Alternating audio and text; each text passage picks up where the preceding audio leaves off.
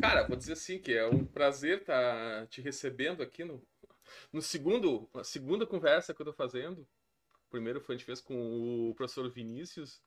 Que agora, maravilha. Cara, foi, começamos bem, só pode, tem que sempre subir, né, a barra. Agora, cara, foi um prazer, assim, até agradecer tu poder ter essa disponibilidade de conversar.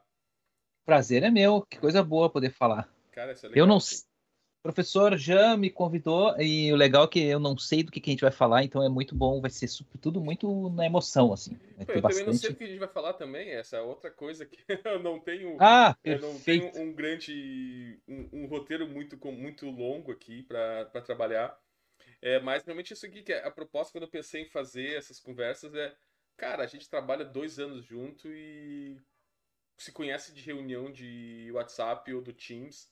E aí, cara, é isso aí é estranho. Tá sempre acostumado a ver as pessoas nos ou no sala de professores ou conversar, reuniões depois e aqui a gente acaba não se conversando, não se conhecendo. E isso me bateu assim, pô, assim como a gente não se conhece, os nossos alunos só, só nos conhecem da aula, do quadradinho da, do, da aula. Então, cara, é legal saber quem é cada um, o que que faz, o que que pensa, isso aí é legal.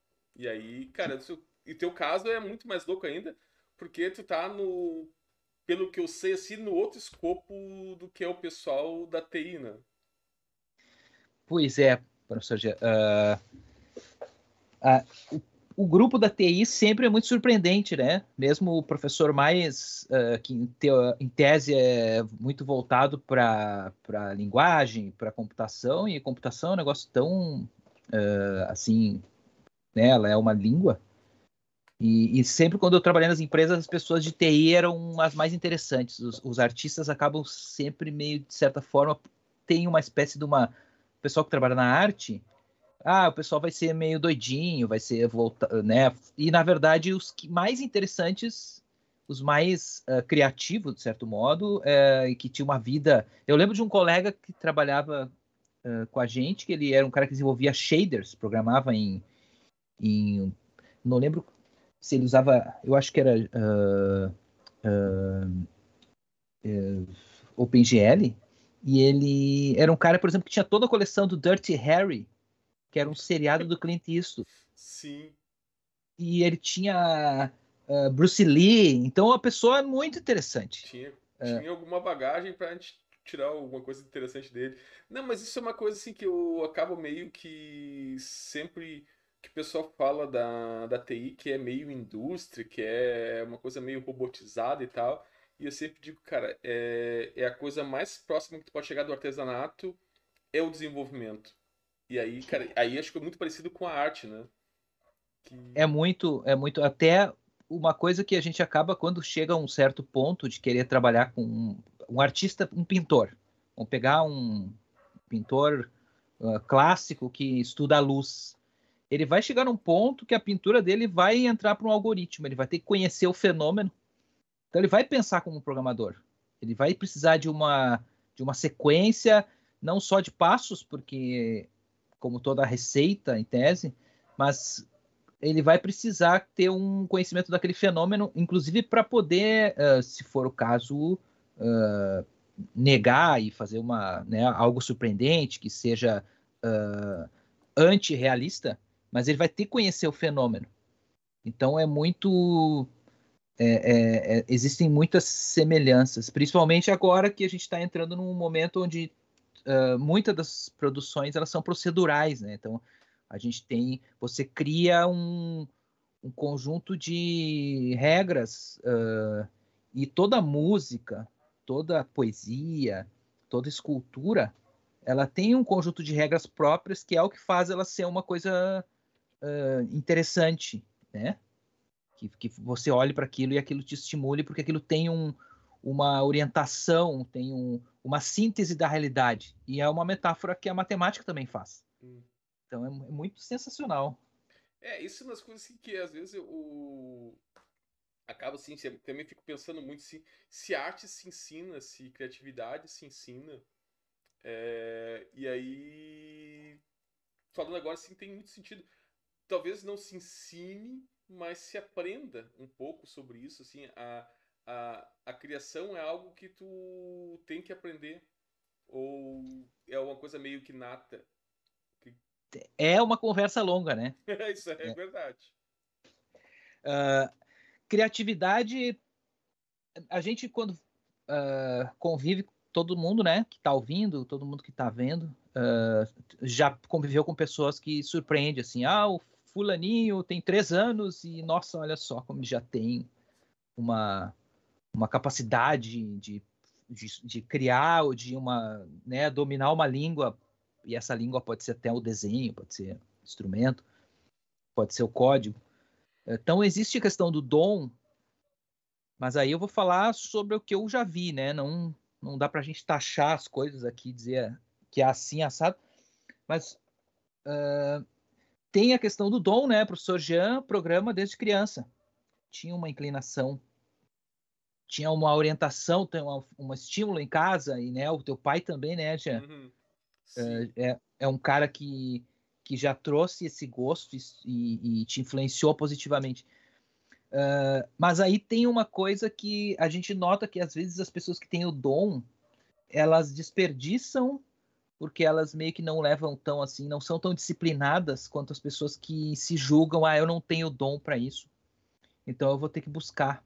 Sim, é... aquela dos 10% inspiração e 90% transpiração.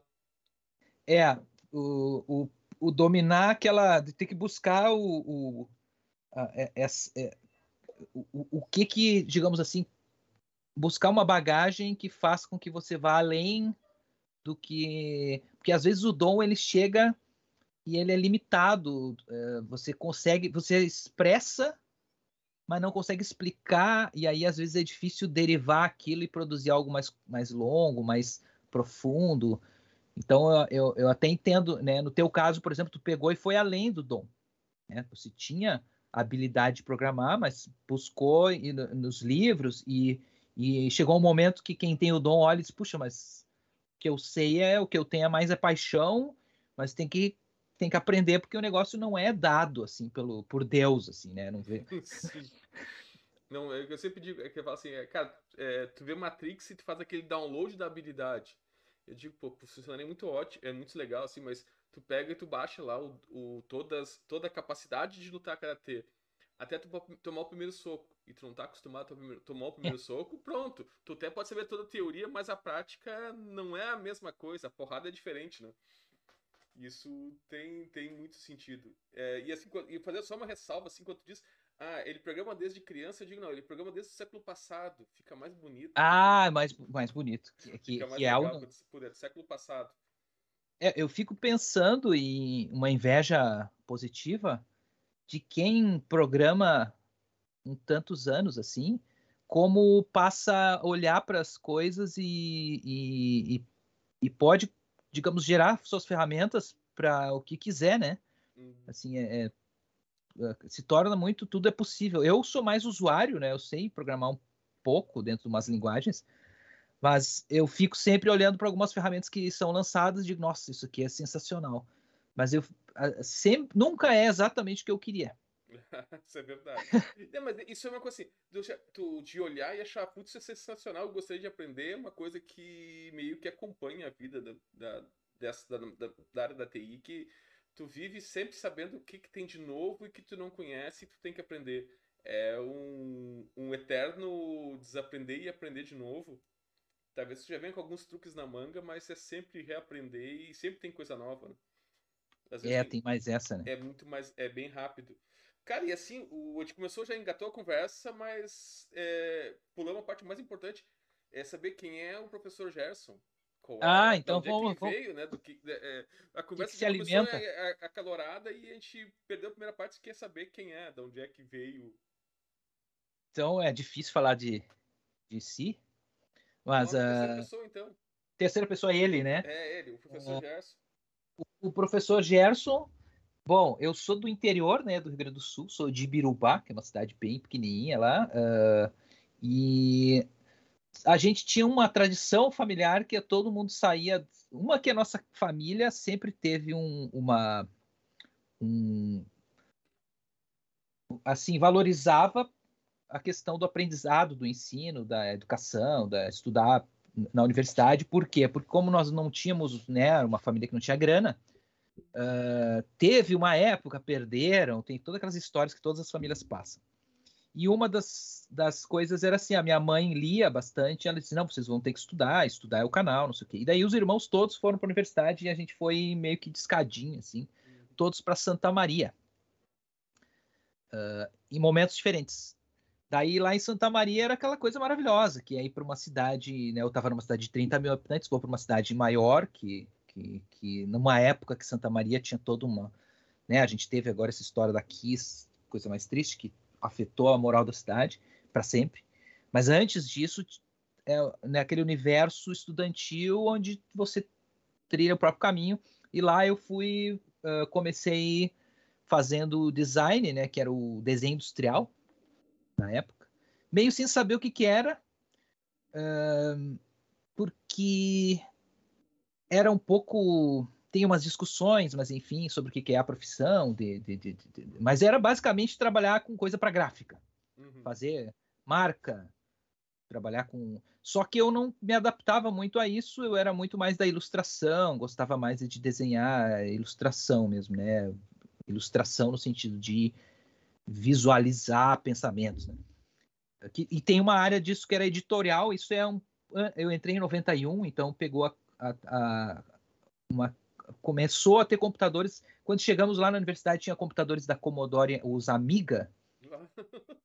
Sim. É um fetiche da minha vida ter um, um Amiga, era uma coisa, nossa, caraca, porque ele era um computador gráfico porque antigamente computação gráfica era coisa de Silicon Graphics, né? Os computadores caríssimos para cinema. E aí o Amiga são os primeiros que já tem uma coisa para voltado para o broadcasting, para TV, para as coisas assim. Mas eu não usava. Não usava muito. Uh, aí eu tinha um, uma, uma amiga minha, a gente comprou junto um computador e comecei a aprender nessa época modelar em 3D. Uh, num programa no DOS, tinha o, o Uh, que de, o conhecido já hoje em dia 3D Studio Max, ele veio de um programa anterior chamado 3D Studio para DOS. Sim. Cara, eu me lembro disso. eu, tinha, eu, eu, trabalhava numa empresa que vendia computadores e o, nós tínhamos clientes que acabavam comprando PCs com placas Hércules de alta resolução na época para poder usar alguma coisa desse tipo. Porque as placas Era CGA não faziam isso, né? Pois é, o, a coisa aqui da capital, Porto Alegre, né, Grande Porto Alegre, é muito mais uh, assim, já é mais, mais avançada, né? As conversas quando, quando, eu vejo pelos colegas assim, que já tinham uma história com computador mais uh, moderna, mais um negócio mais. Mas eu acho que para quem é mais jovem ouvir essas histórias de computador antigo pode ser um negócio inútil, né? É, e, é, e é... é inalcançável de imaginar do tipo como é que era isso. Eu falo assim, primeiro grande computador assim profissional que eu vi era um 386, cara, custava um Monza zero. Se a gente botar na linha de hoje, é, cara, 80, 90 mil reais. Era um computador basicão para uma empresa. O que é hoje um PC é, de entrada. É e é assim, interessante, eu, eu acho que o que talvez para a gente trazer isso para a realidade dos alunos como uma coisa, uma conversa útil. é, uh, uma é que a, a nossa família não tinha muita grana, mas a minha mãe fazia artesanatos, então ela meio que foi fazendo artesanato e eu fui trabalhando, a gente conseguiu comprar o computador. Uh, e isso começar cedo na, nessa área foi interessante, então acho que se você vê uma novidade, tem uma coisa nova acontecendo, é legal aderir a ela, uh, porque você vai, com o passar do tempo, ganhar um, um meio que entender a máquina profundamente, seja o que você fizer, né? Uh, tanto é que eu já tentei fugir da computação gráfica, porque acabei indo para computação gráfica, uh, né, modelagem. Eu já tentei fugir, aprender mais gráfico, pintura, etc. Mas o negócio do 3D é tão forte por ter começado naquele momento que, que isso é uma coisa que está sempre presente, né? Você começa a, a, mexer. Aí eu comecei a mexer num programa chamado Lightwave, que era um software uh, de uma empresa chamada Newtek, uma empresa americana. Eles tinham o software para Amiga, fizeram uma versão para PC e, o, e, o, e, esse software era mais com a cara do Blender hoje em dia. Assim, ele já tinha muitas opções que a gente vê no Blender que virou meio padrão, de certo modo. A única coisa nova que tem hoje em dia, naquela época, de certo modo, em modelagem, é chamada escultura digital, que aí foi uma, uma, uma coisa que entrou ali por 2007. Mas aí eu fiz essa faculdade de design, de desenho industrial, fui trabalhar numa produtora de um cara que tinha nascido em Colônia, na Alemanha, e ele tinha os computadores lá, e eu comecei a aprender bastante essa parte da, da modelagem, meio que no momento que estava iniciando. Uh, só que faltava, ele era da informática e eu era do design. Eu senti que faltava para mim alguns conhecimentos uh, de animação, principalmente animação tradicional, porque o problema, aí tem a gente pode, né, tem todas as coisas da informática como um negócio que é fantástico, mas um dos limites do, do, do caso ali, para mim, era o fato de que o computador em si, o software, ele, eu preciso catar coisas fora dele. No caso da animação, a escola era a Disney, era a própria Pixar. A Pixar, quando vai animar, ela renderiza em 3D as coisas, mas o que faz a arte da animação foi a escola da Disney, que é como é que você faz um personagem, né, expressão facial, como que você cria um personagem que seja um, sei lá, um, um gênio, um mago, uma, uma, né, uma, uma sereia, tudo isso sai do escopo do computador, porque esse que é o maravilha da TI, né? Ela é uma plataforma que você pode botar qualquer coisa nela. Se for alguém da culinária, você vai usar computação com impressão 3D e vai fazer coisas fantásticas. Cria um algoritmo que, que comida italiana, enter.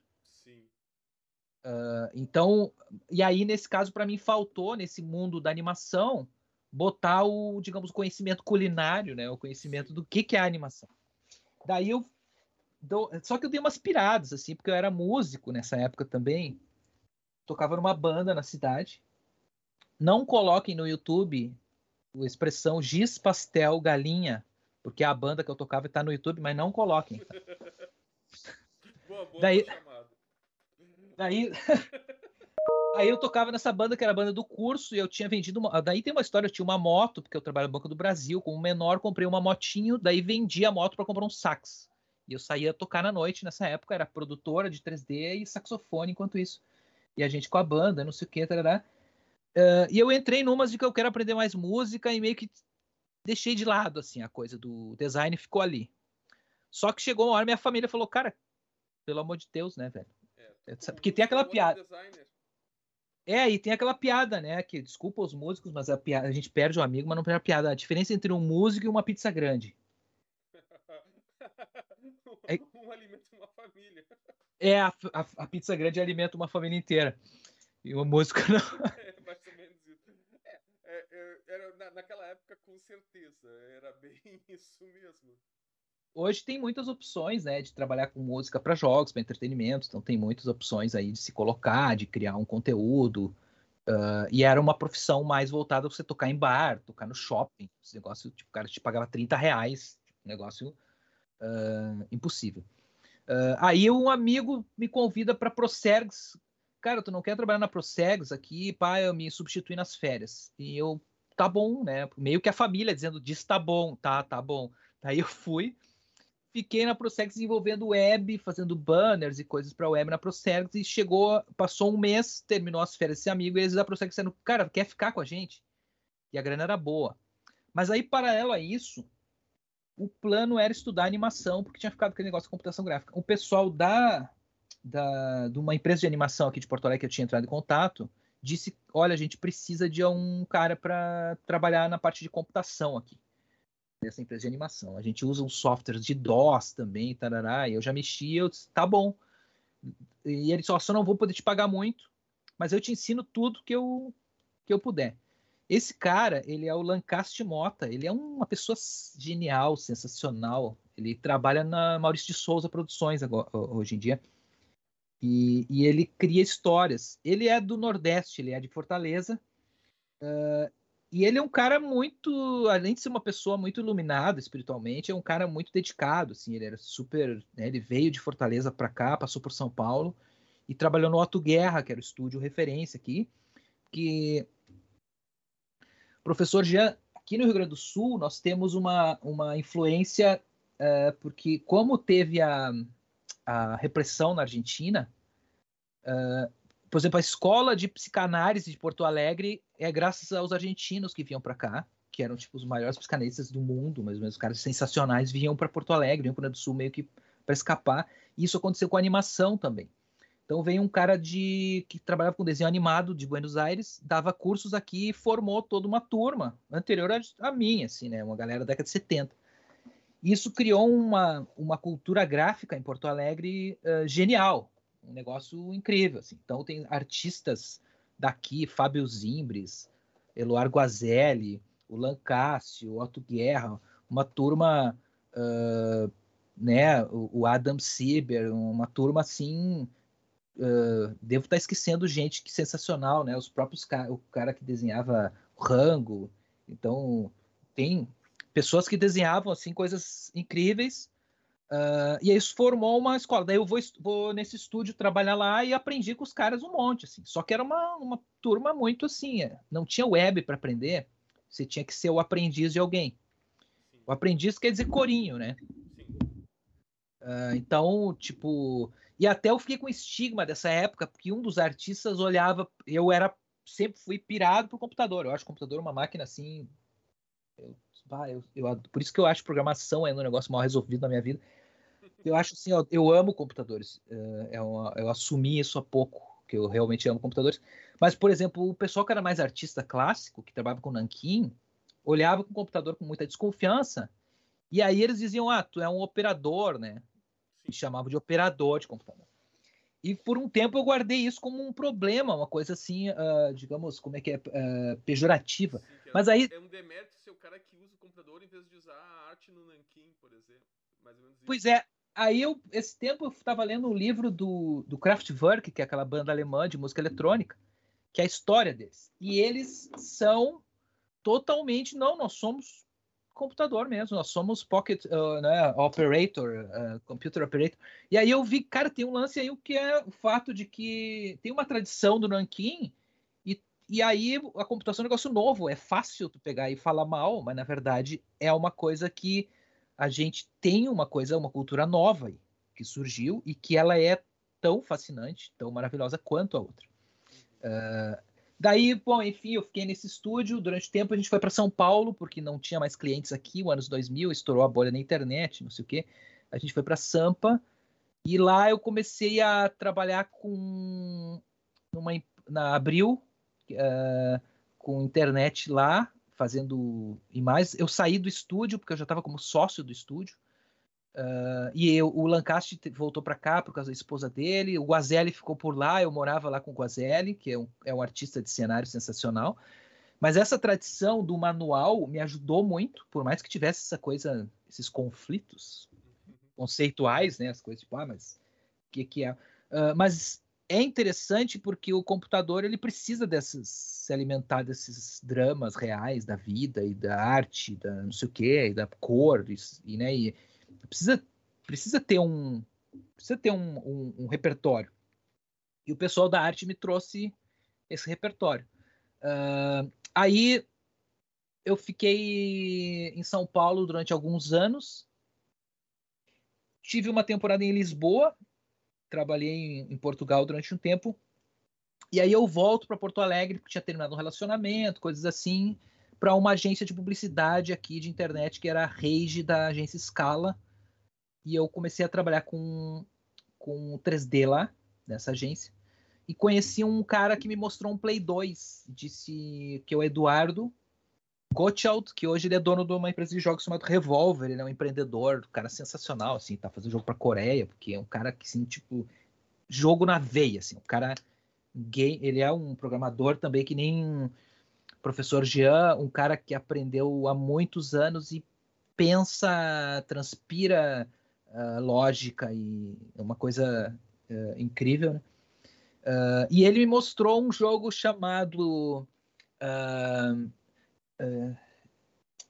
era, é do Gerut, é um não sei o que Eden, não sei o que Eden, Filhos do Eden, não sei o que, enfim, é um jogo de robô japonês, um jogo muito radical do Kojima, do Hideo Kojima.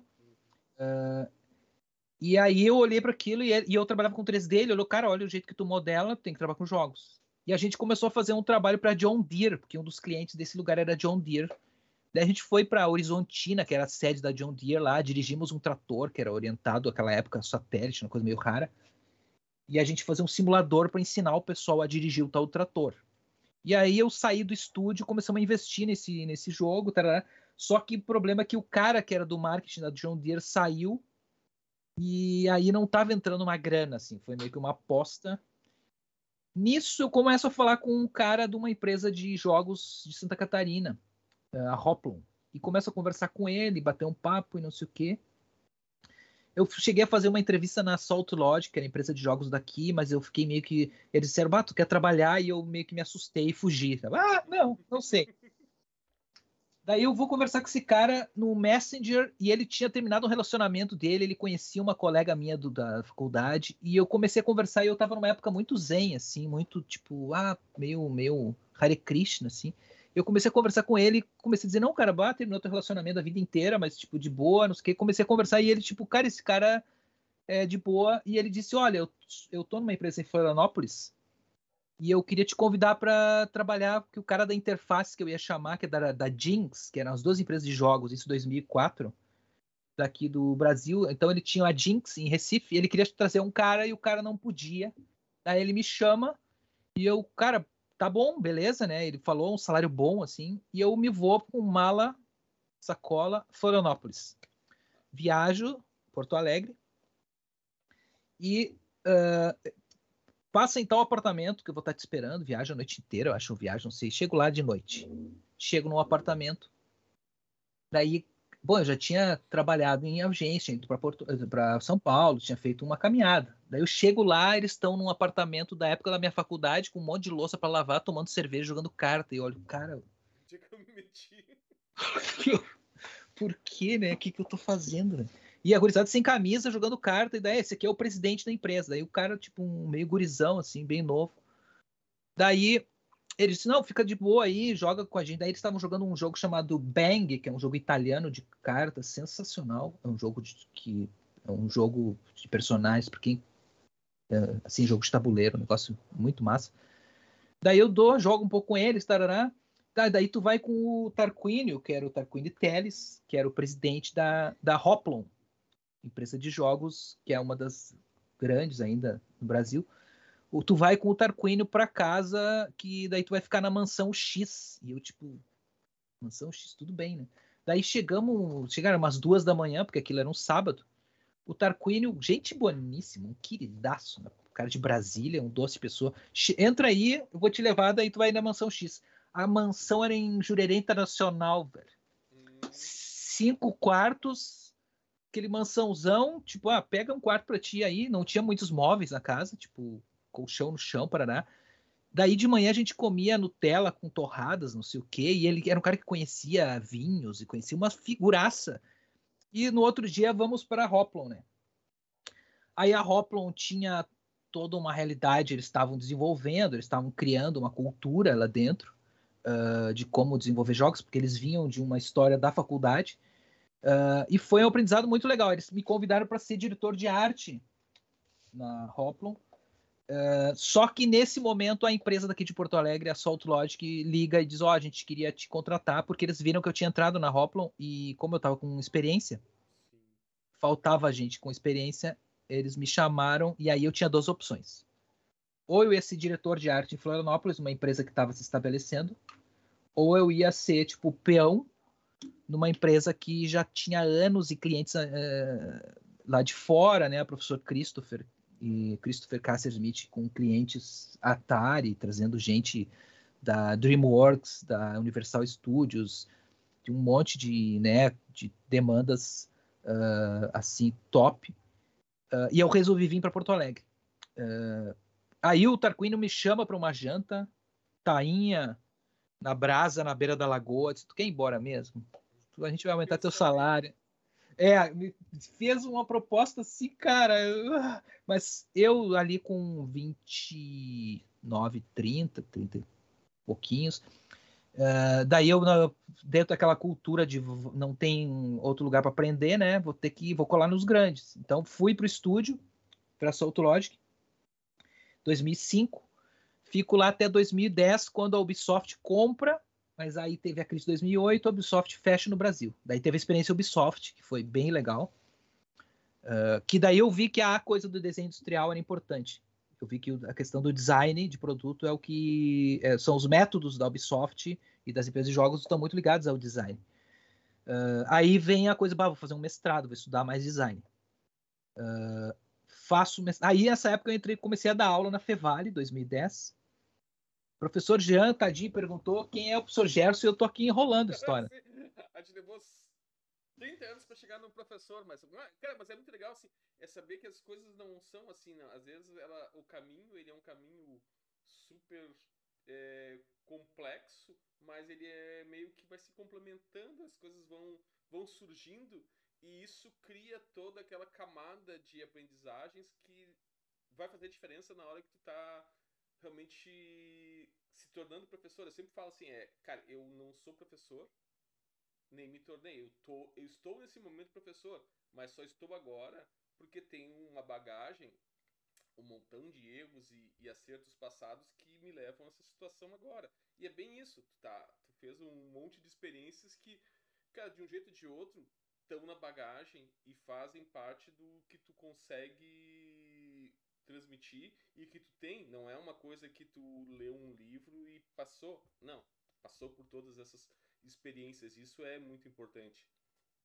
É isso aí. Eu me lembro, ontem mesmo estava numa banca e o aluno falou: Não, cara, o, acabei, o, o assunto do, do, aqui do meu, do meu projeto acabou sendo a experiência que eu tive no meu trabalho, que a gente estava num projeto e aquilo não estava mais dando certo, a gente já estava super atrasado e a gente resolveu fazer, para, vamos estudar como fazer isso aqui da maneira certa. E basicamente o que o projeto dele é basicamente passar o que tem nas o conteúdo que a gente transmite nas disciplinas de engenharia, mas quando é só quando é só teoria que tu escutou não, é uma coisa, mas quando tu vivencia é totalmente diferente. Então essa bagagem de experiências em diversas culturas ou formatos de empresa, cara, isso aí não tem como é, não tem aula que traga é, é, muito legal saber assim que é, a história não é assim por acaso, ele é assim porque teve essa trajetória. É, o, o a gente toma na cara bastante, né? isso é verdade. Uh, isso ajuda, por um lado, eu acho que a vantagem para os alunos de fazer a universidade é poder se deparar com vários perfis, né? Tem o perfil do professor que ele, ele tem uma coisa mais escolar e que também é maravilhoso, né? A gente tem uh, vários casos de professores que. que e, e, eu sou muito parecido com, com você, professor Jean. Uh, Para mim, a coisa de dar aula ela veio por consequência. Uh, mas eu admiro, né? Eu entendo bastante, vejo bastante professores que têm uma coisa da aula como um, uma que uh, o, o core, né? O, é, é o da aula. E aí eu entendo lá do aluno que a gente não é a gente é o melhor professor que consegue ser e vai tentando melhorar, uh, mas aí eu acho que molda características que a gente uh, acaba, às vezes não é nem o que a gente nota, mas os alunos dizem, bah, professor, o senhor tem. Né, a gente está tentando um lado, mas o aluno vem e diz, não, professor, isso que você, sei lá, dentro dessa tua loucura aí, isso foi legal, tem sido. Uh, então, acho que o professor mercado ele tem um papel bem importante. Uh, e o, assim como o professor academia, né, tem um, um papel. Uh, e aí, depois dessa coisa de ir para academia, traz para quem está trabalhando há alguns anos, tem algumas é, uns desconforto, né, quando vai para academia, porque tem esse gap ou essas diferenças às vezes que o, o, né, você vai ter aula com pessoas que não ligam. Se você falar, ah, eu já trabalhei com tal cliente, eles tipo. Okay. É. É, e aí cita, cita pra gente alguma teoria que tu aprendeu, o que, que tu consegue tirar daí. E aí eu vi que eu precisava um pouco uh, aprender com essa coisa uh, prática, uh, de certa forma, me ajudou a, a, dar um formato de pensamento que eu não acho que seja o certo também. O fato de ter passado por, por, por essa história. Eu notei que eu fui depois para a universidade e fazer faculdade, etc., porque a minha família tinha isso como um modelo. Assim. Não é o modelo certo. Às vezes eu conheço gente né, que vai para uma startup com 17, nunca pisou numa universidade e faz coisas maravilhosas. Não, não, não, nem acho que tipo seja o caminho, o único caminho. Uh, mas aí o negócio de dar aula, né? Eu fui para Fevale para o curso de jogos. Primeiro para substituir o professor Christopher, que era meu colega, depois virou meu colega na Salt Logic. E aí eu fiz um capital social, então isso eu já é para os alunos super importante. Acho que uma das coisas na vida que, que abriram um caminho assim duas, né? Uma é, uh, vamos supor, se você vai para uma empresa e você vai mandar um currículo, você vai, o teu currículo, ah, tudo bem, eu queria deixar um currículo. Eu entendo que em TI a demanda é tanta que esse caminho é aceitável. Mas no meu caso do design, é uma área meio complicada, assim, você conseguir, não é tanto trabalho quanto acabou tendo na própria TI, assim, você tem que fazer, sei lá, visual, etc. É, um, é meio que esse mundo da cultura, ele é um mundo mais perverso. Você pode buscar trabalho e vão te, tipo, vão, ah, tá. Então, o que, que eu aprendi? Como chegar em empresas, né? Uh, no lugar de mandar currículo, no caso da minha área, é você dizer, oi, tudo bem? Eu queria, sou fã da empresa de vocês, queria ir tomar um café para conhecer a empresa. E ir lá tomar um café e na conversa dizer, olha só, por acaso eu tenho um portfólio aqui. E aí é olhar no olho, chegar nas pessoas. Do que aquele documento frio que é o. Né? E isso acabou acontecendo nos todos os trabalhos que eu tive, foram de gente, pessoas que eu conhecia antes, por, que eu me aproximei, que uh, acabaram. E outra coisa é na empresa ter um trabalho impecável, buscar sempre ser assim, não deixar as pessoas sem resposta, não deixar as pessoas com um trabalho de má qualidade. Uh, no caso de dar aula, saber que o cliente é o aluno e que ele é a prioridade Uh, e no caso, tem, buscar ouvir né, bastante. Assim. Então, isso acabou. Eu tenho né, no currículo a coisa de que nunca, nunca tive o problema de que alguém dissesse: ah, che chega, deu, a gente vai precisar de outra pessoa e vou terminar teu contrato. Sempre consegui emendar uh, portas abertas, inclusive nos locais que eu saí, as pessoas continuavam, né? Porque eu acho que quem te emprega, uh, ele por mais que, porque às vezes o que acontece? Quando a gente é empregado numa empresa, é normal a gente olhar e ter uma coisa tipo, ah, o chefe tá não sei o quê, para mas eu olho pro meu vizinho, que eu cumprimento de maneira calorosa toda manhã, ele nunca me deu um centavo.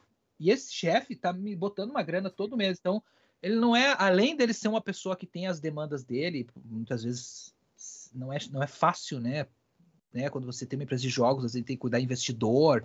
Então a pessoa não precisa ser sorrisos mas ela aí tá te bancando uma grana todo mês. Puxa, essa pessoa já tem o meu apreço de saída, né? Uh, e isso eu deixo bem claro até para minha família, assim, olha, se eu tiver uma demanda de trabalho, pensa que o pessoal da empresa tá tá sustentando a gente, é uma base. Uh, uh, então isso é uma coisa que sempre consegui, né? Acho que trabalho é valorizar quem está te empregando, mesmo que seja alguém totalmente outra né? Com o tempo, tu vai entender que a pessoa não existe uma relação pessoal no trabalho, que existe uma relação. Uh, mas aí, da, quando eu estava na Fevale, eu estava com disciplinas 38 horas, sempre peguei muita carga horária, estava dando aula para o curso de design interiores, por curso de, uh, de, de, curso de jogos, estava dando curso, aula para engenharia, estava dando aula muita carga horária. Ia para Novo Hamburgo sempre, morava na zona sul ali, uh, então ficava com o cóccix todo arrebentado na van. É, três dias viajando para ir, dois para voltar.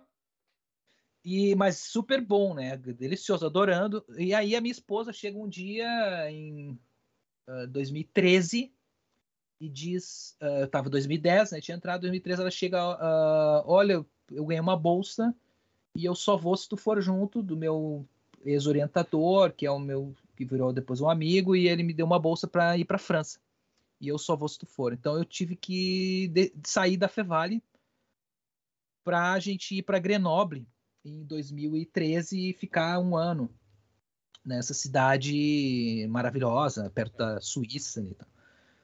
e enquanto isso, eu estava escrevendo a tese, uh, a tese, a dissertação, não, é a, a, tese de mestrado, a tese de doutorado, dissertação de mestrado, dissertação de mestrado.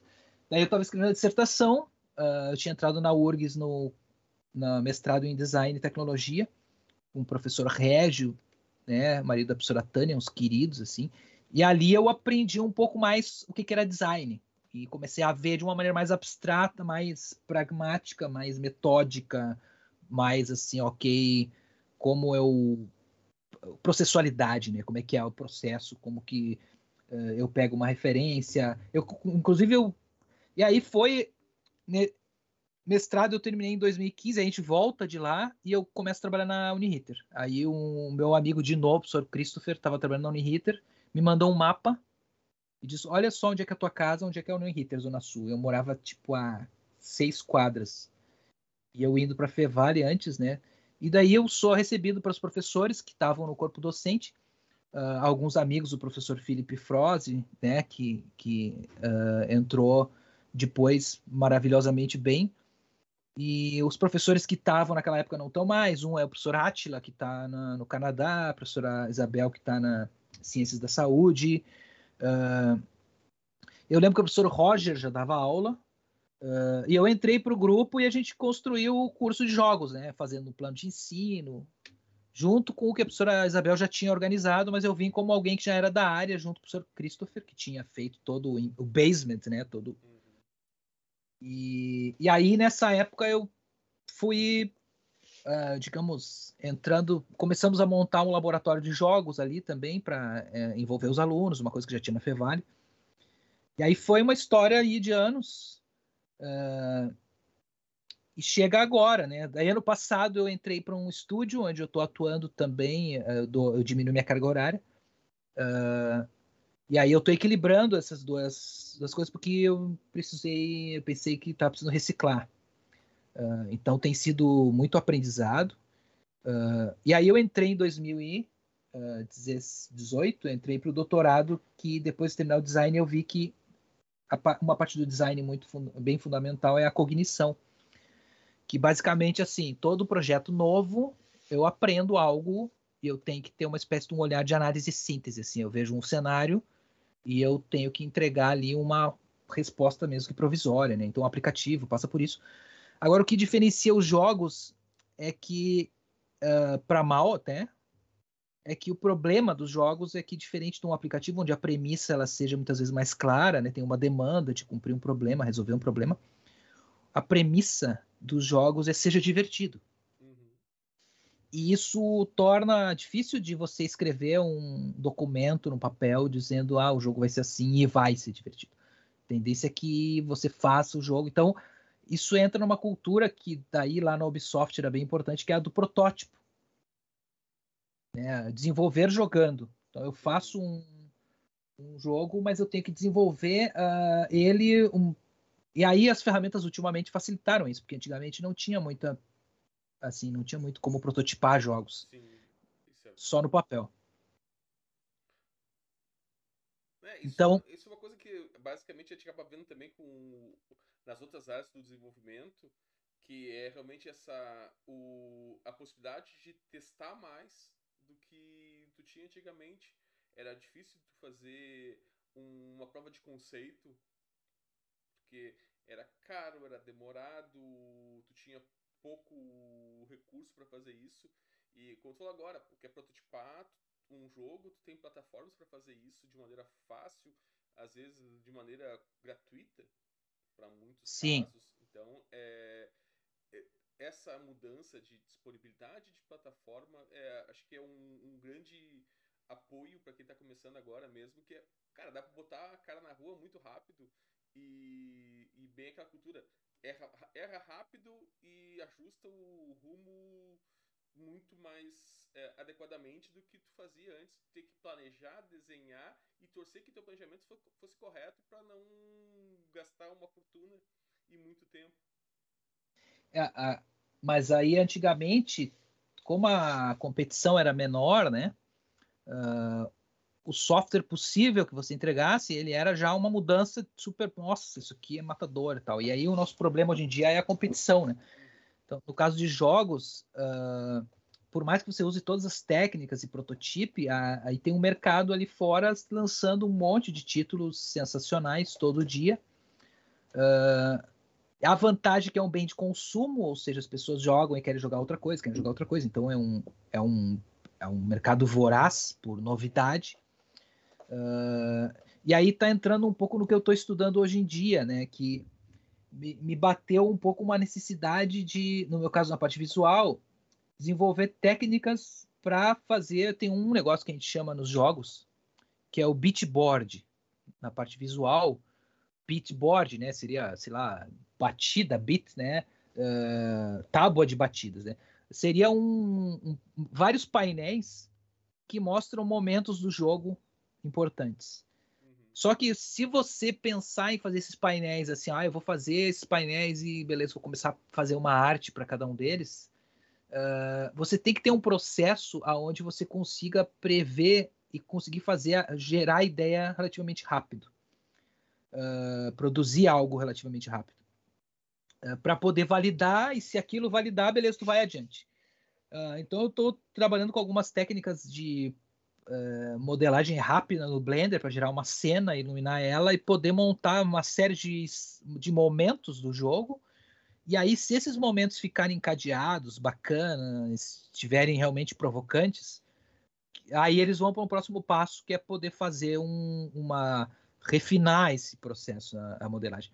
E um negócio que eu incluí uh, há pouco que é bacana dentro quando o professor Jean falou dessa conversa me, me, me, assim me achei bastante estimulante porque eu passei a usar algumas semanas atrás o GPT-3 uhum. para produzir uh, conteúdo narrativo porque quando eu, a gente trabalha em imagem não tem muito o que fazer você pode saber 3D pode saber o que quiser se você não tiver um conteúdo o que, que é essa história uh, a coisa não anda. Então eu fui atrás de ferramentas para ajudar a escrever que usasse o GPT-3, né? Para quem não sabe, né, o GPT-3 uh, ele é esse esse Generative Pre-Training Transformer, né? Ele é um ele é uma um modelo de linguagem eu estou lendo aqui o que está no, no Wikipedia, tá, gente? Que usa aprendizagem profunda para produzir texto semelhante ao humano. Mas, basicamente, ele é, uh, é um modelo que eles ensinaram com 175 bilhões de parâmetros, né? Tem toda a Wikipedia, tem um monte de journals, tem uh, uh, várias, várias um, conteúdos que foram produzidos que estão no GPT-3 que eles estão que treinaram se vocês botarem conversa, né, Talking with GPT-3 na internet, vão ouvir coisas sensacionais. E aí eu fui atrás de ferramentas e encontrei uma chamada Writer, R-Y-T-R, uh, que ela é uh, uma ferramenta que tem vários modelos. Aí eu vou botar aqui só para a gente aproveitar o, o, Cara, o nosso. Legal, muito legal, Eu ia, eu ia perguntar uma coisa parecida contigo sobre sobre realmente nessa linha, mas, pô, entrou o assunto já direto, que é realmente, é, cara, aonde é que a gente pode chegar com uma aprendizagem de, de máquina, aprendizagem, é, deep learning, em utilizar isso em conjunto com a criatividade e ter, tirar um pouco essa barreira do que, que é a criatividade humana para construir uma coisa nova e é onde a gente pode ter ferramentas que vão fazer esse mesmo trabalho para nós em partes. A gente já tem coisas parecidas hoje com programação, como o Copilot, por exemplo, que escreve código, parte do código. Já vi algumas ferramentas com GPT-3 também para escrever código. É, e vi algumas coisas do tipo para modelagem de, de sólidos com o GPT-3 também muito interessante em que tu descreve uma ideia e ele constrói o que tu, tu falou para ele e talvez tu diga, não, mas não era bem isso que eu queria, eu queria diferente, e ele vai lá, entende, faz essa mudança no, na modelagem em 3D de um objeto. Então isso eu acho é impressionante e cara, e aí tem muito a ver. Tu tá usando para escrever narrativa de jogo. Uh, isso, isso. Como uma espécie de um, de um interlocutor, né? Pegar assim, ah, eu tenho um input, eu tenho. Porque uh, ele, para a parte visual, ainda é.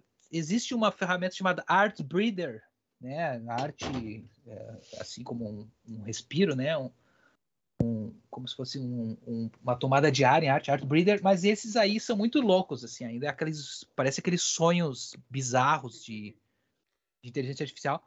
Então, para é uma questão de tempo, né? Daqui a pouco vai ser uma ferramenta que vai modelar sozinho, certamente vai fazer tudo sozinho, né? Mas uh, por enquanto, assim, o grande passo de 2021 foi uh, os textos, que ajuda muito porque quando a gente está. Uh, no que, que ele me ajuda, né? Com o mínimo de input, ele me dá um, um output grande, porque ele vai pegar. Uh, e aí eu posso botar. Claro, eu posso fazer um input maior e ele vai conversar com aquele. Mas vamos supor, aqui eu botei ó, dois professores de TI conversam sobre tecnologia. Aí apareceu o seguinte: ele me trouxe no saguão de um hotel, dois professores de TI discutem os limites da tecnologia. Eu nem li isso, tá? Eu só tô, talvez ele me fale algo meio bizarro. Eles discordam sobre o que a tecnologia de voz irá desempenhar na sociedade futura. Um acredita que as tecnologias de voz serão capazes de substituir a comunicação e o relacionamento interpessoal, enquanto o outro acredita que a presença do ser humano é mais importante que sua ausência. O primeiro professor traz à tona um artigo sobre um laboratório em Londres que criou um robô projetado para se parecer e falar como um ser humano. O segundo professor argumenta que o robô não pode ser tão humano, uh, não pode ser um humano real, porque não pode, não, porque não pode possuir emoções como amor ou dor. O primeiro professor argumenta e assim ele vai. Aí ele tem um outro que ele, eu botei, eu, eu acabei alugando esse software, tá? Eu estou pagando por mês nele porque ele limitou os caracteres e eu disse, cara, isso é mais divertido do que qualquer coisa. Isso, é viciante. Isso aí é uma coisa é, é muito interessante. Eu já vi algumas, alguns vídeos sobre conversas com o GPT-3 e do tipo, ele sabe, tem consciência que ele não é um, um ser, mas ele consegue construir e tem a capacidade de entender que ele está sendo, tá sendo desenvolvido, que ele tá, que o que ele está falando, que ele está conjecturando é uma coleção de informações que ele coletou e tenha consciência sobre isso. Eu achei sensacional. Cara, e Poxa, isso é muito, é, é, é, é muito interessante. Talvez a gente é. vai chegar num momento em que a gente vai ter, de novo, como falou, é, conversas, como falou, talvez a interação humana vai se. Ok, vou botar o meu robô, falar com o teu robô e depois você me dá o resumo da conversa.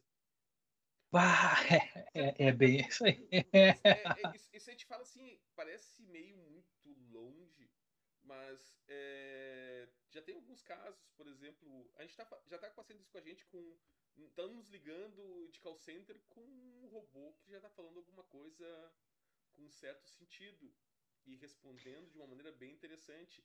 E até mesmo, é, por exemplo, no, no direito, já tem vários estudos para preparar as peças iniciais de processos ser totalmente automatizada.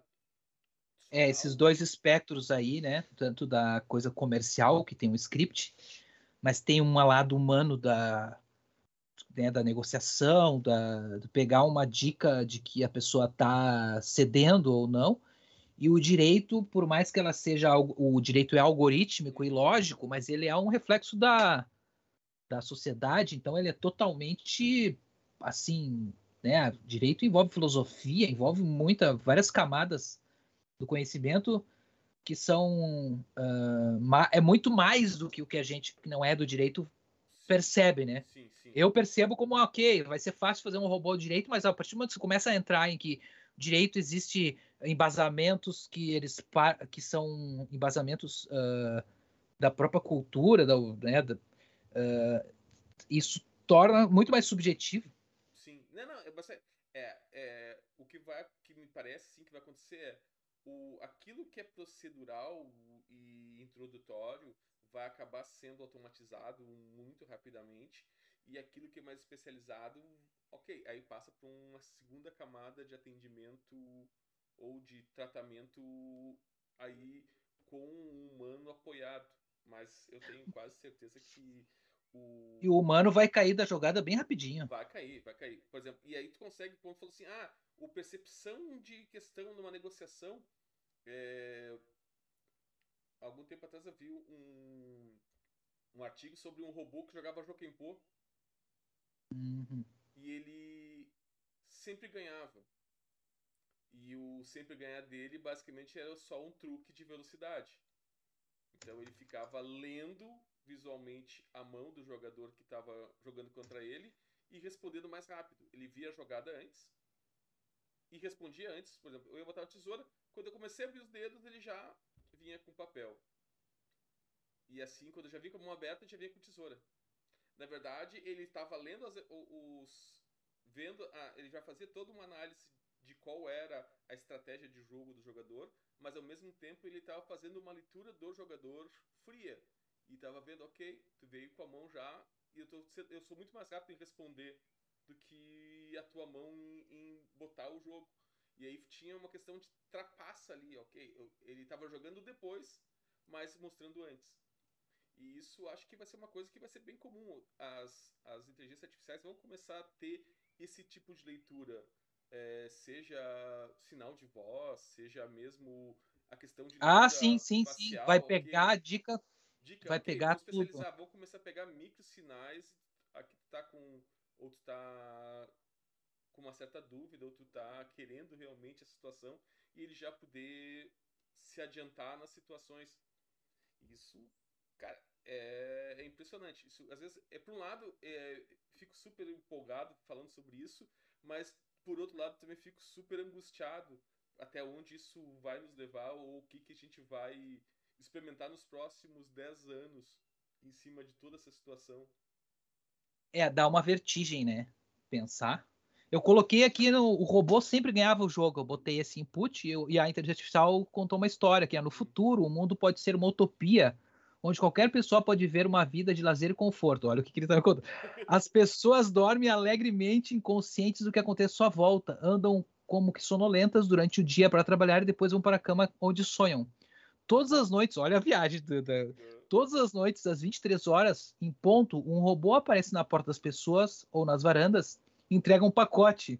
O pacote contém uma das três coisas: um despertador, um telefone celular ou um pequeno aparelho. E aí ele continua, a história é contada a partir da pers perspectiva do protagonista.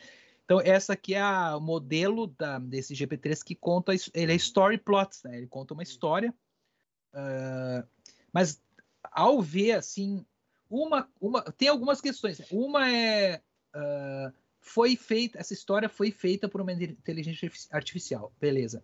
Ela existiria sem o nosso input? Não, ela não existiria com o tempo o computador pode fazer esse input perfeitamente, uhum. né?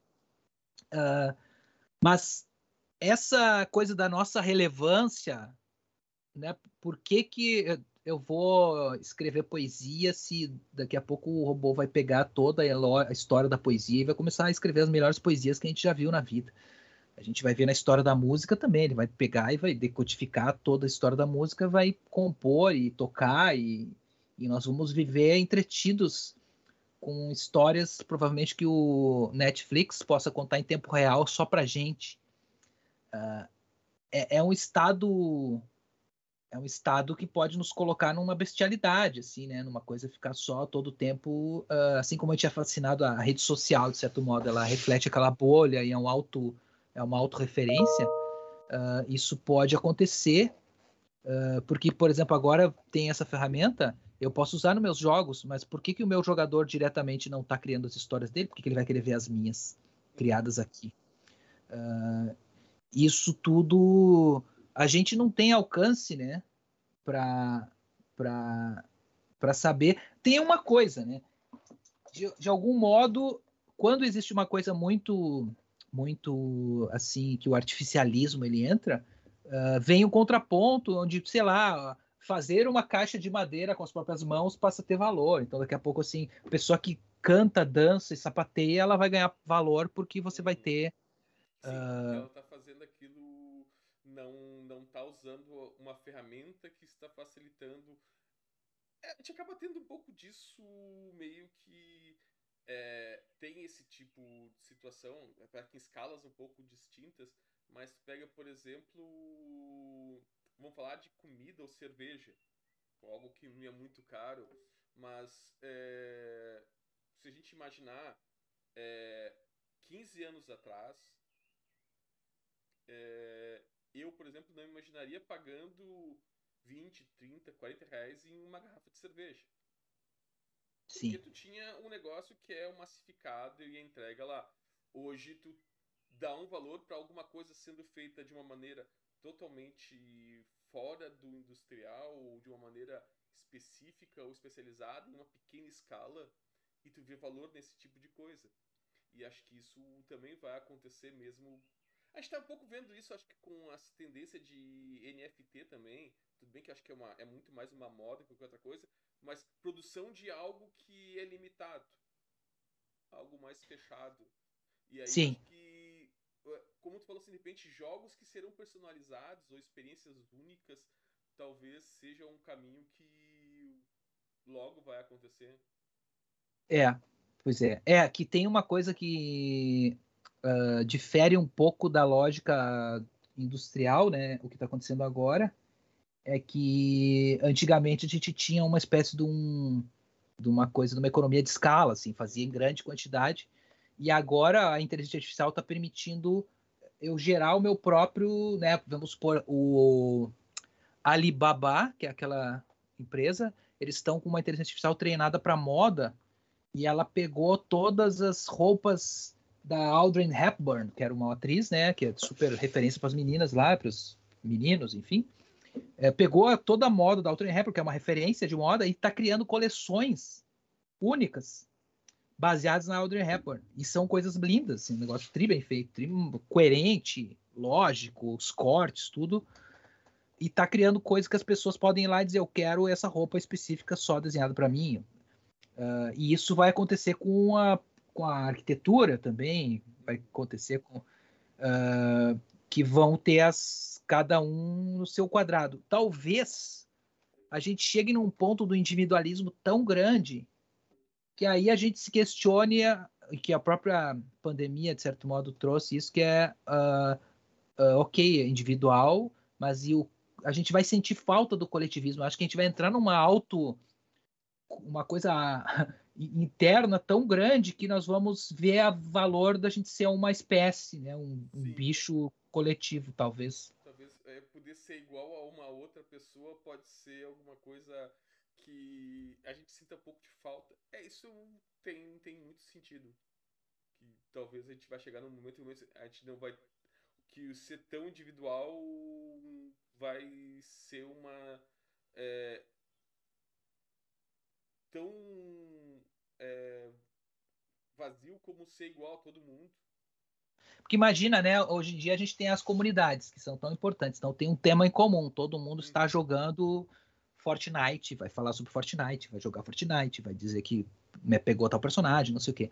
No momento que você começa a personalizar tanto que você tem uma experiência particular, claro, existe já gente produzindo conteúdo né, há muito tempo que joga e os outros assistem a pessoa jogando. Ela tem, ela tem uma experiência individual onde ela ah, ela está fazendo para os outros.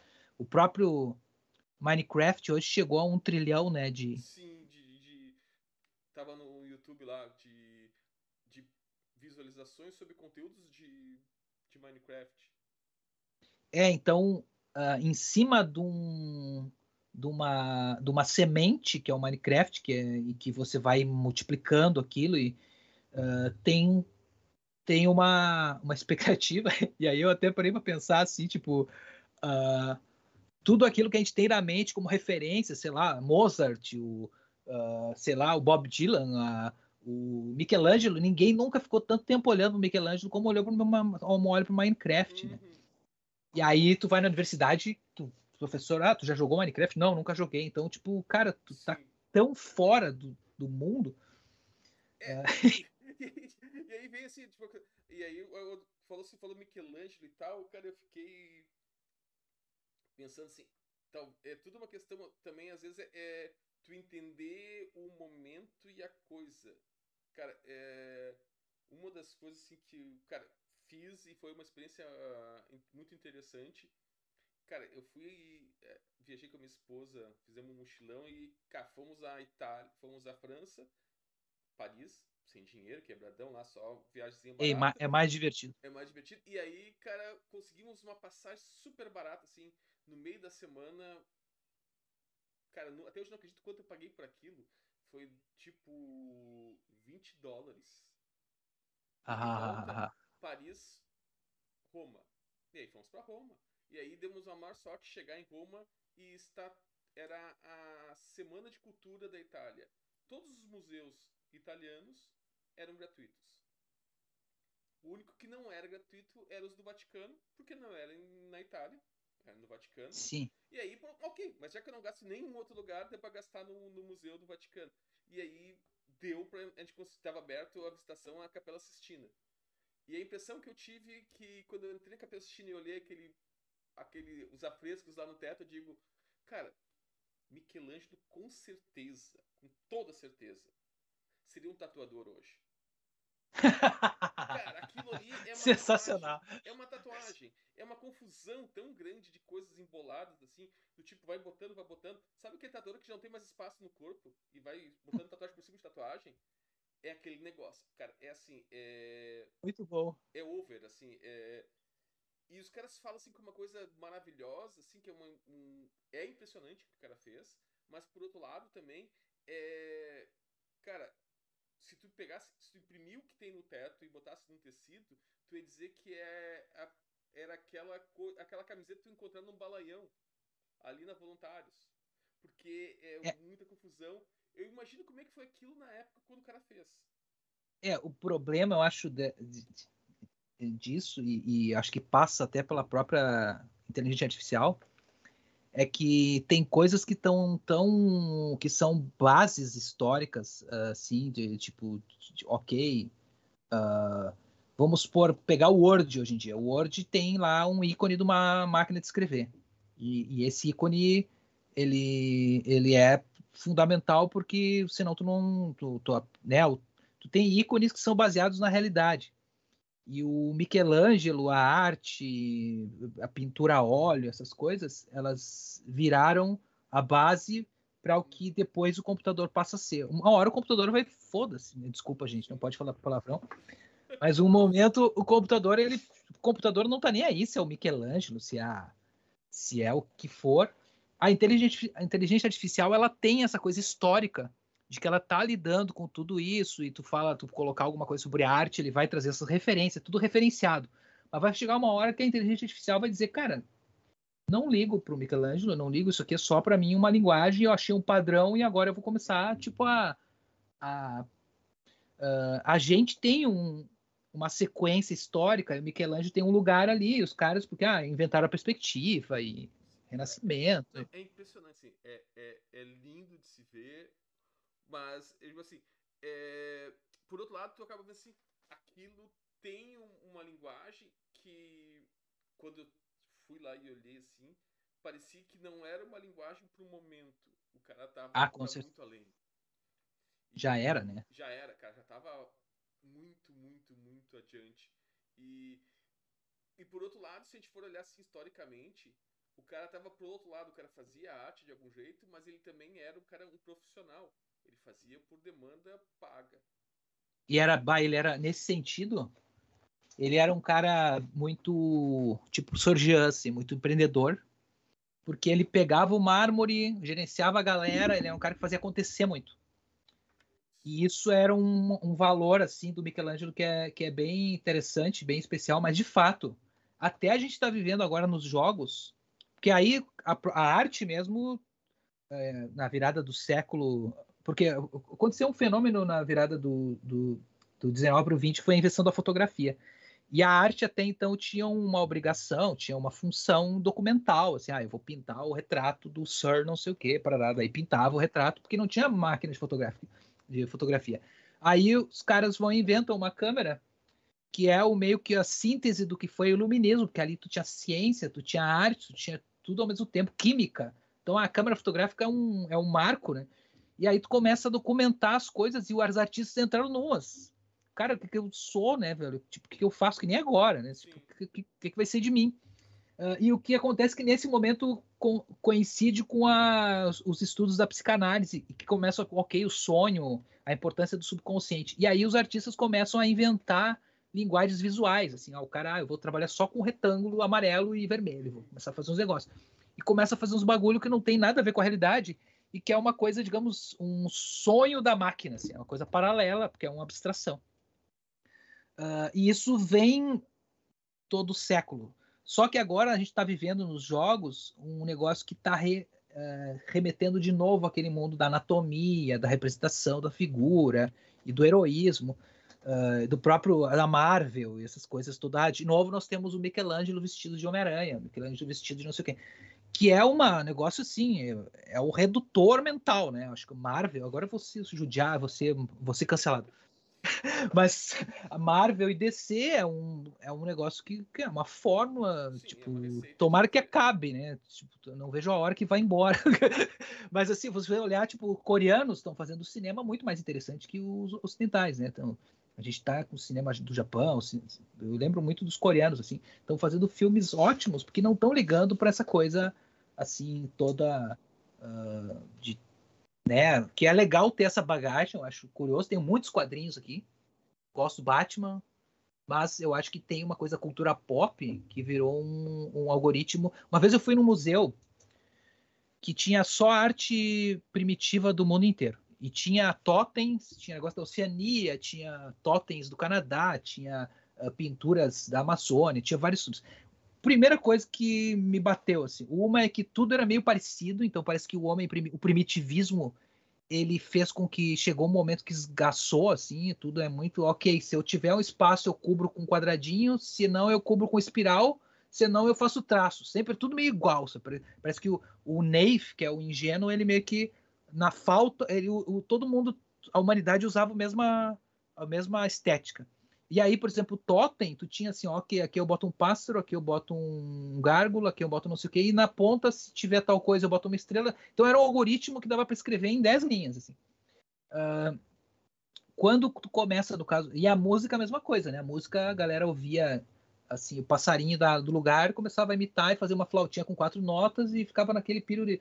Quando Pitágoras, né, começa, entre outros, começa a criar padrões. Essa é a importância que eu acho da Europa, que agora a gente está negando também, porque a Europa chegou no limite, assim. Mas tem um que a Europa não foi a Europa que criou essas coisas, porque eles roubaram dos árabes.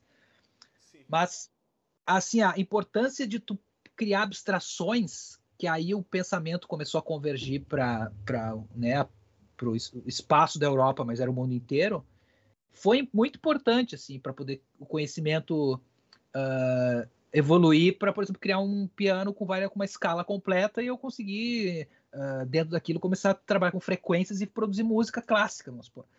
Agora, o problema que chegou é que isso criou um mundo com um monte de problema, né? A gente está com um patriarcado, tem um monte de furada que vem embarcada nesse negócio.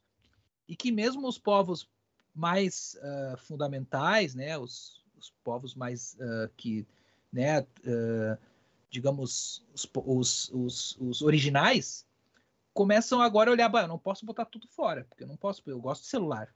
Uhum. Não vou pegar, vou negar a matemática agora, porque os europeus ajudaram a não sei o que, ou que os árabes. Não vou agora pegar e negar a filosofia, porque é coisa de, de europeu. Então está existindo agora uma discussão sobre decolonização, né? O que, que aqui é colonial, o que, que não é. Porque isso está entranhado um monte de porcaria da Europa, que é racismo, um monte de de coisas junto, que não deve continuar. Mas, ao mesmo tempo, o problema da humanidade agora é o que, que aqui é, é, é bom e o que, que é ruim. E daí, esses dias, eu estava vendo uma inteligência artificial, tem um cara, Dr. Alan, não sei o que, depois eu, eu cato ali, que ele traz a inteligência artificial dando palavras para o mundo, assim, como se fosse a humanidade. Elas meio. O cara perguntou para a inteligência artificial o que, que vai ser de nós, basicamente. E a conversa da inteligência artificial parece aqueles tu parece que tu tá na Índia ouvindo um, os Vedas, sei lá, tá. É um negócio muito holístico. Virou uma coisa, eu não sei se todos nós vamos virar Hare Krishnas, vamos ter que vamos começar, tipo, o nosso, o nosso mundo agora vai ser ficar meditando, porque tudo que eu faço e penso já está meio que, que codificável, codificado.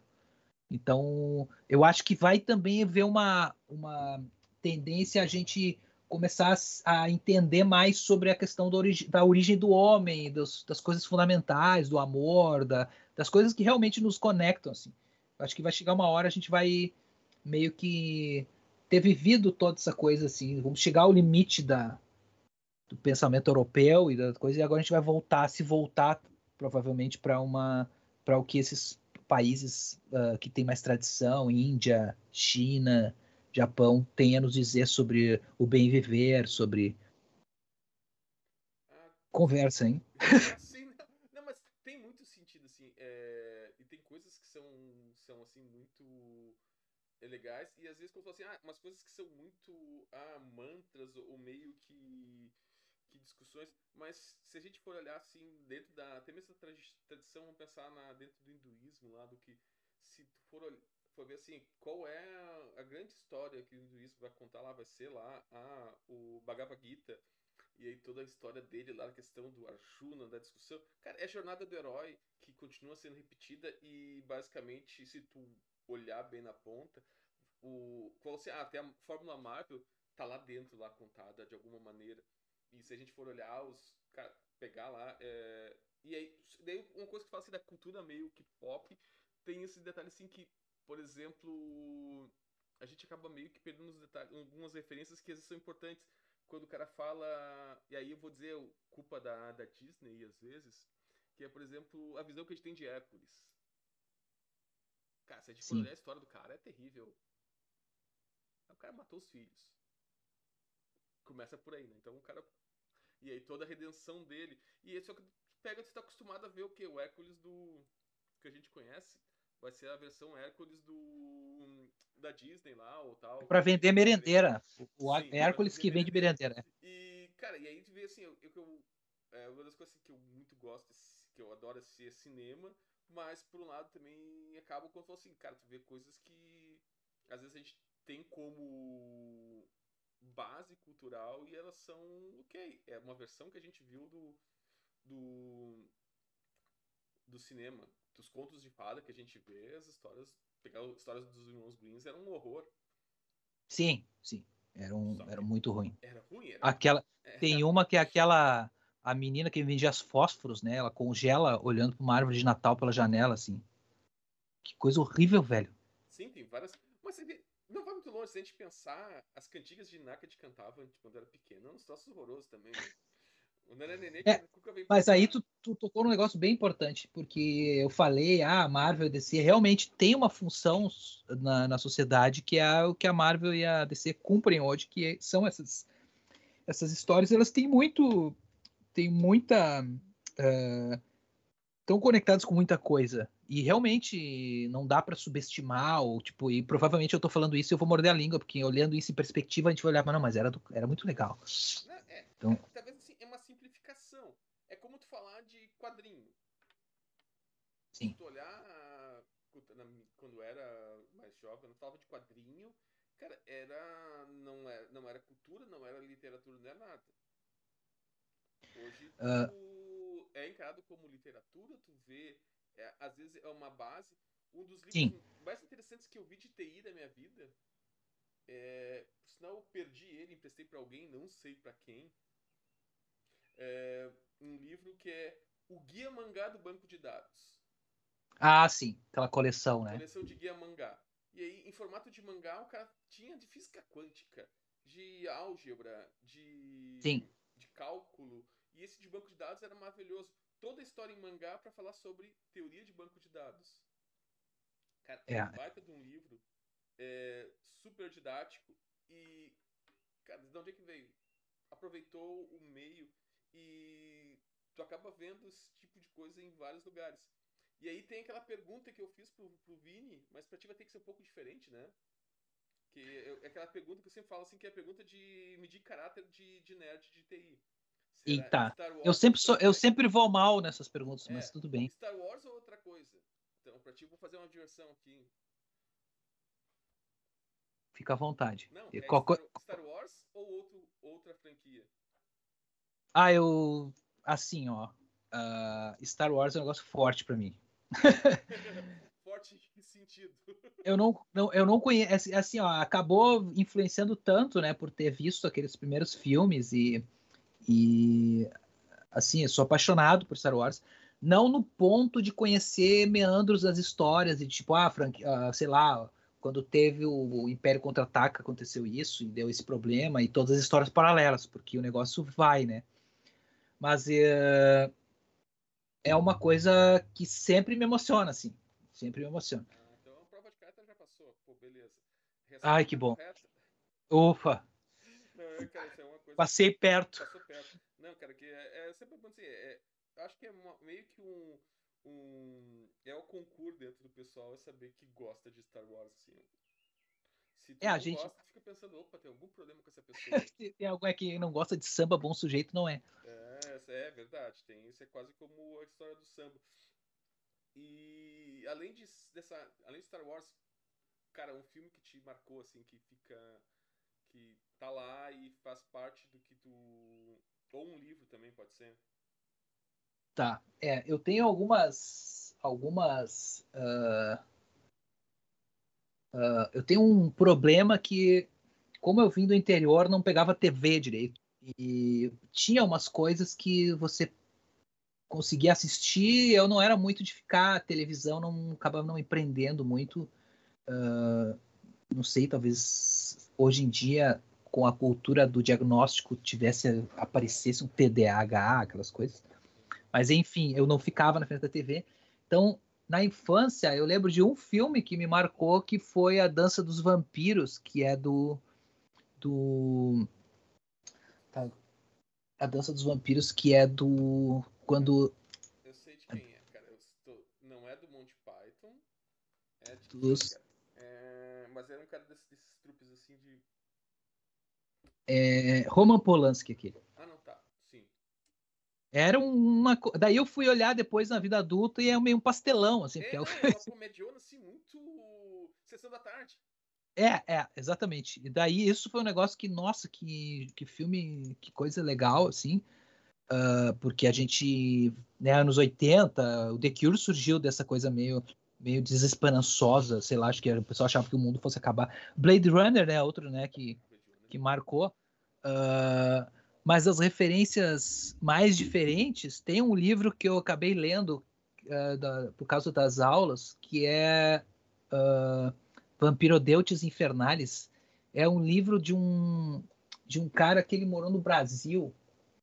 Uh, e esse livro, ele é uma espécie de uma... Pirodeut... Eu tô com, os, com a memória de peixe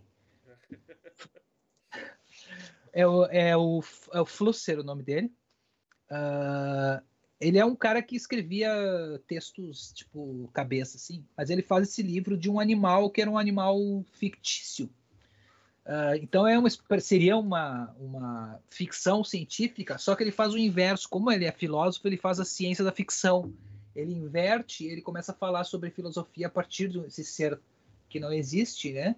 E que ele seria o antípoda do humano, e é legal pegar um ser referência para nos ajudar a nos definir, assim. Então ele faz todo um caminho biológico de como, né, da onde que uh, biologicamente ele foi uh, herdando a sua reino, classe, ordem, filo, etc.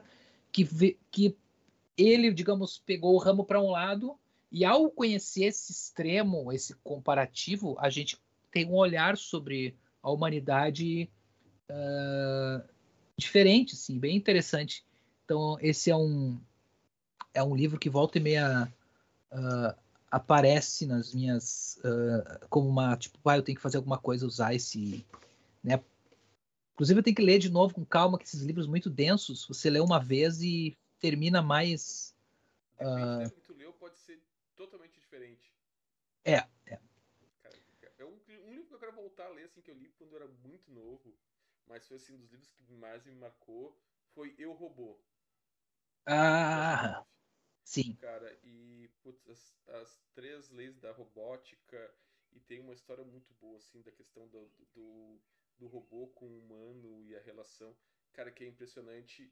Na época, assim, acho que li com o quê? Com 12 anos, 13, assim, foi foi uma coisa assim que que foi é, assustadora e ao mesmo tempo meio que me deu assim um, um gosto por isso.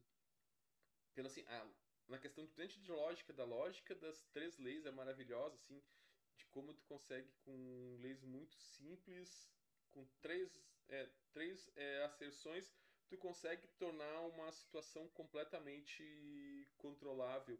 Isso tem muito a ver com, com lógica de programação, assim, para mim foi uma coisa impressionante. Cara, e tem daí, assim, aquela clássica, clássica, clássica, que é o filme que eu... Um dos filmes que eu mais gosto, assim, e gosto basicamente pelas citações, pelos pedacinhos, que é, é Pulp Fiction. Ah! Que é a questão de fazer... Não é tão legal quanto a Amnésia na questão da construção, de ser um mas ele é legal por ele não ser um filme...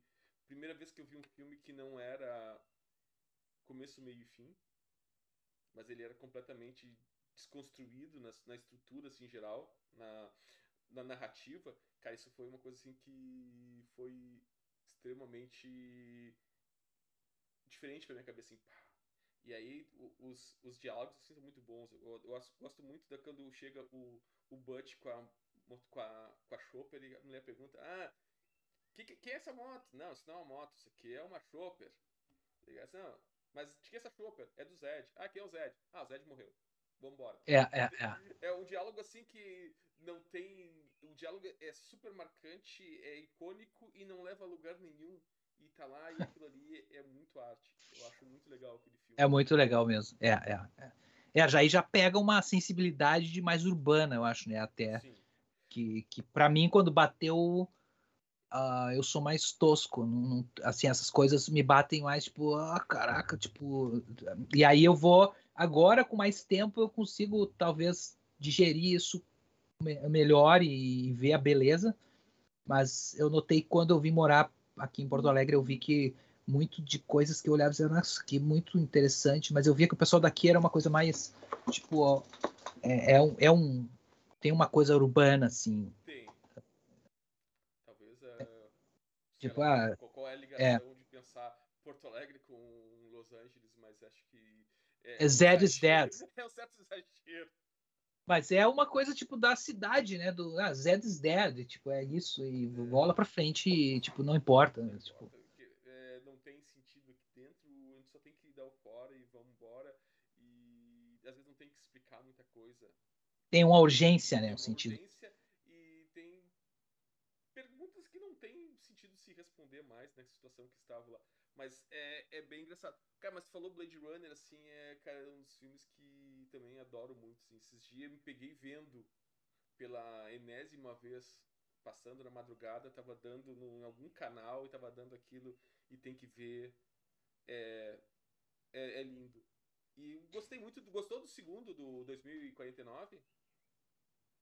Gostei. Uh, eu, agora, Gostei do segundo, acho que foi assim. Respeitoso. Eles, respeitoso e a técnica de cinema, assim como na música, ela foi evoluindo, né? Uhum. E mesmo um diretor, assim, naquela época tu tinha o Ridley Scott, fez aquilo e pá. Agora tu tem uma cultura tão estabelecida que tu, qualquer filme, assim, aí eu incluo os da Marvel, da própria DC, você vai olhar, você vai ter entretenimento, você vai ter, vai ser impressionante, vai ser um negócio uh, bacana, assim. E aí, o novo eu achei muito legal, uh, assim, sensacional, né? As, uh, tem muitas.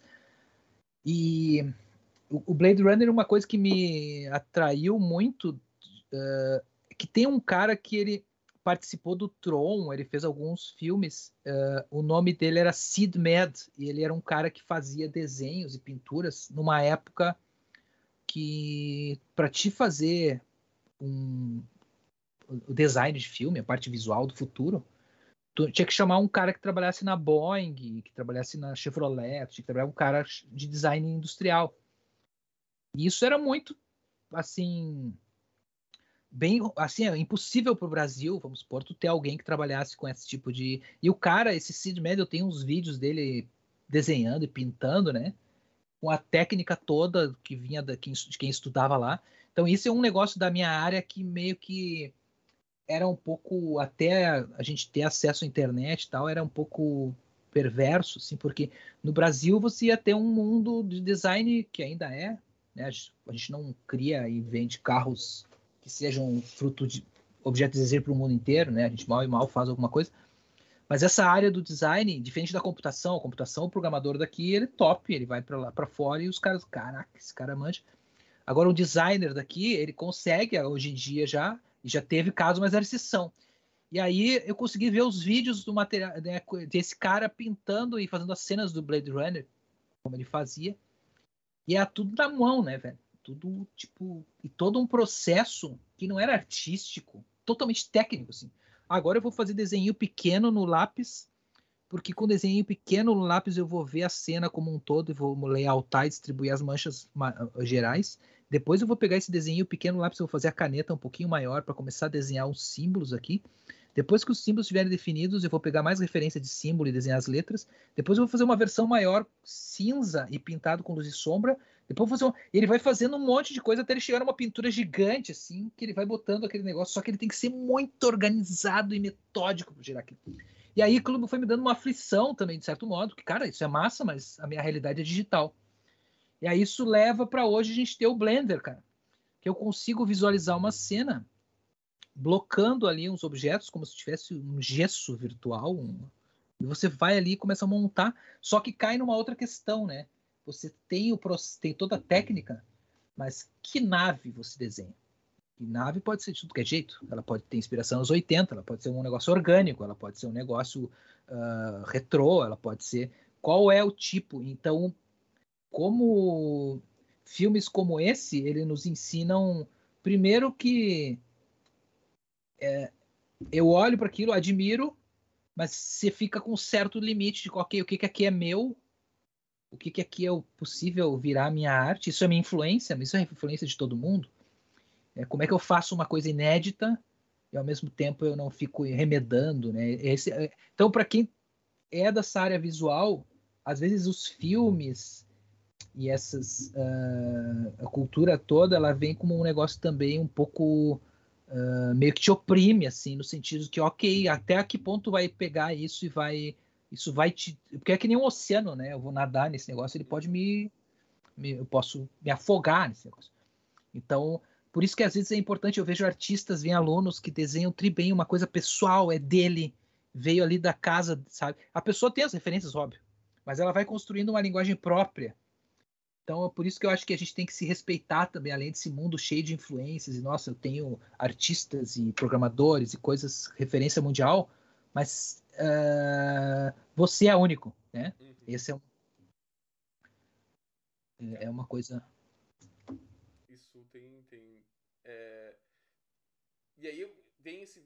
Dá pra gente poder ficar nessa, nessa conversa assim horas, porque que essa é saber é, até assim o quanto a nossa individualidade ela é realmente fruto da nossa individualidade ou ela é alguma coisa montada pelo meio também assim vezes, ah não é não. Individual é, não existe. É, não, não é, é, eu acho que a gente tem é, muito do que a gente é é fruto do que os outros acham ou nos montam. Então é bem mas tem mas é uma é um algoritmo com tantas variáveis que aí tem nuances e coisas que diferenciam, né?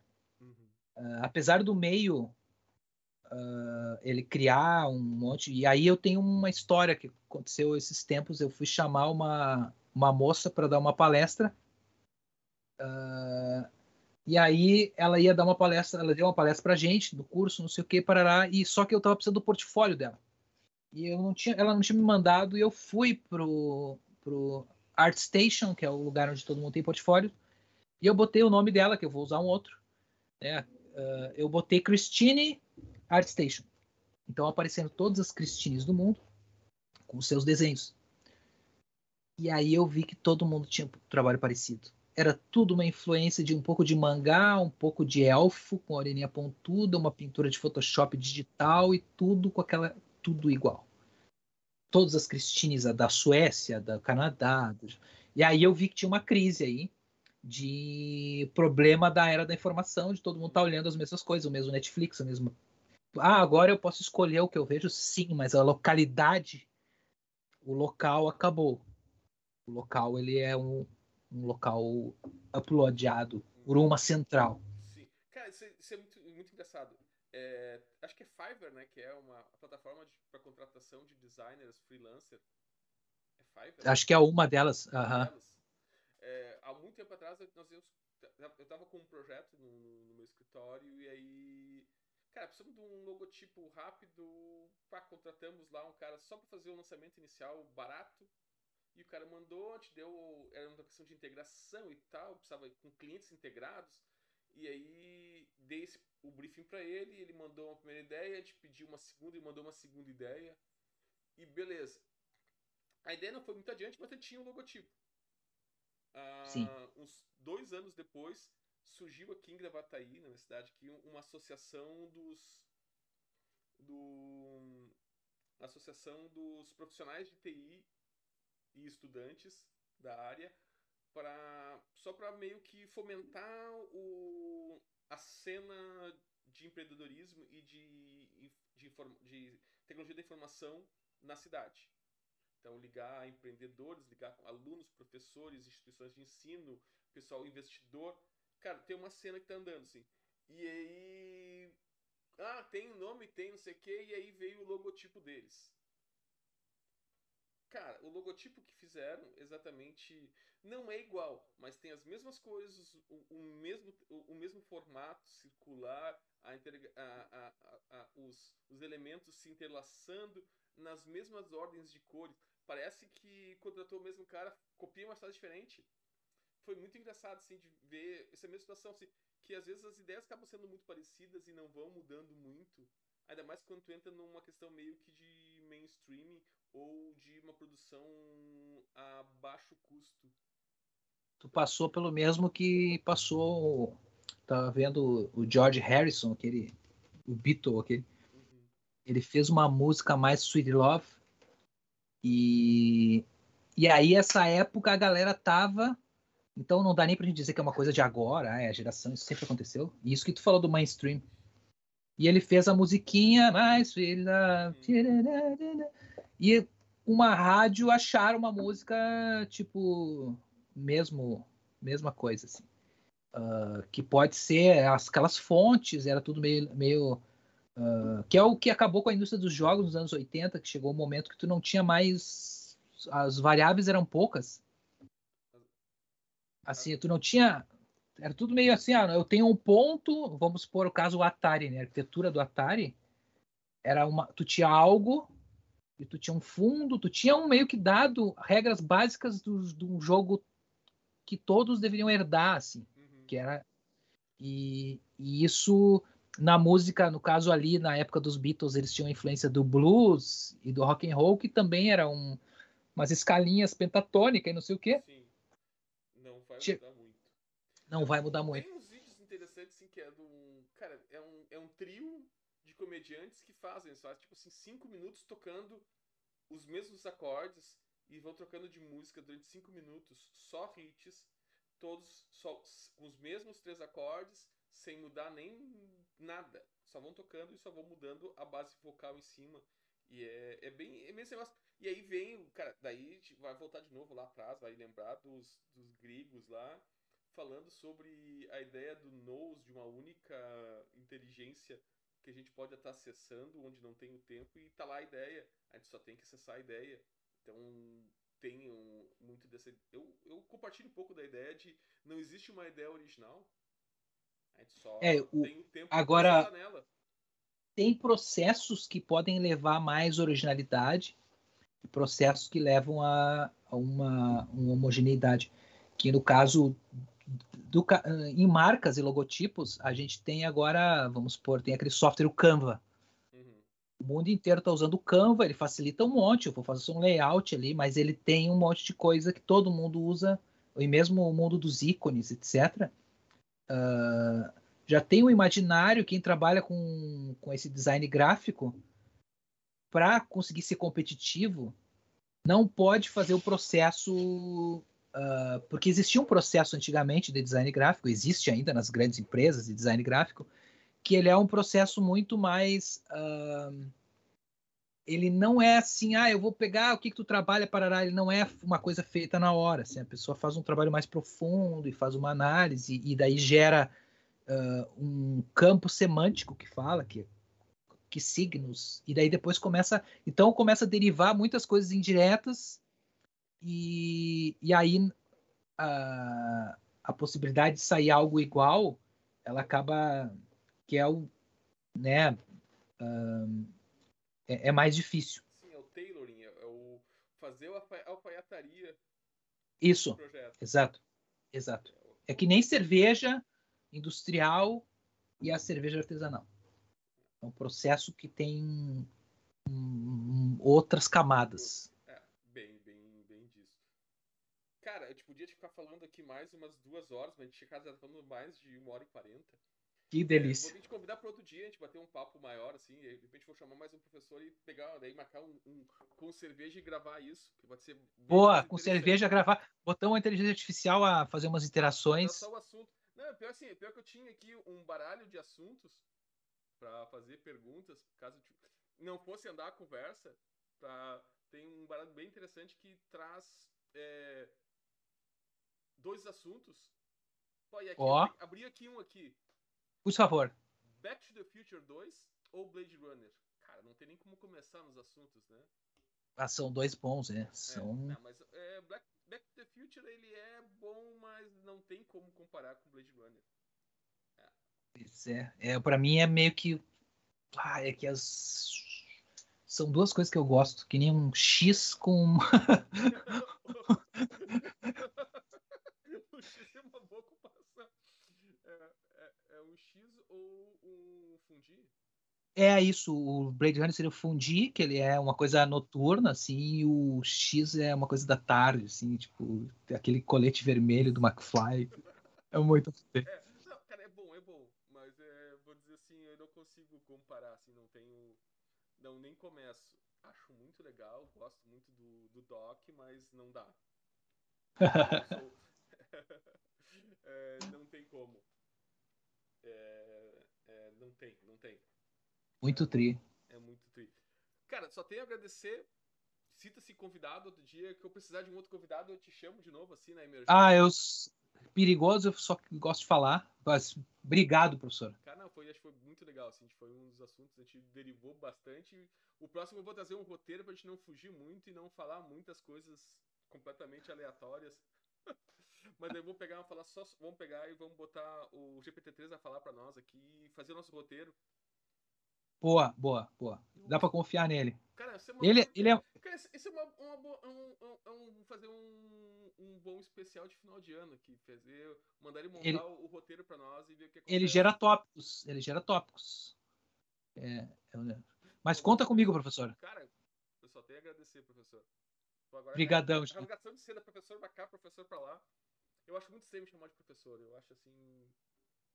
Ah, mas é que é um negócio, puxa.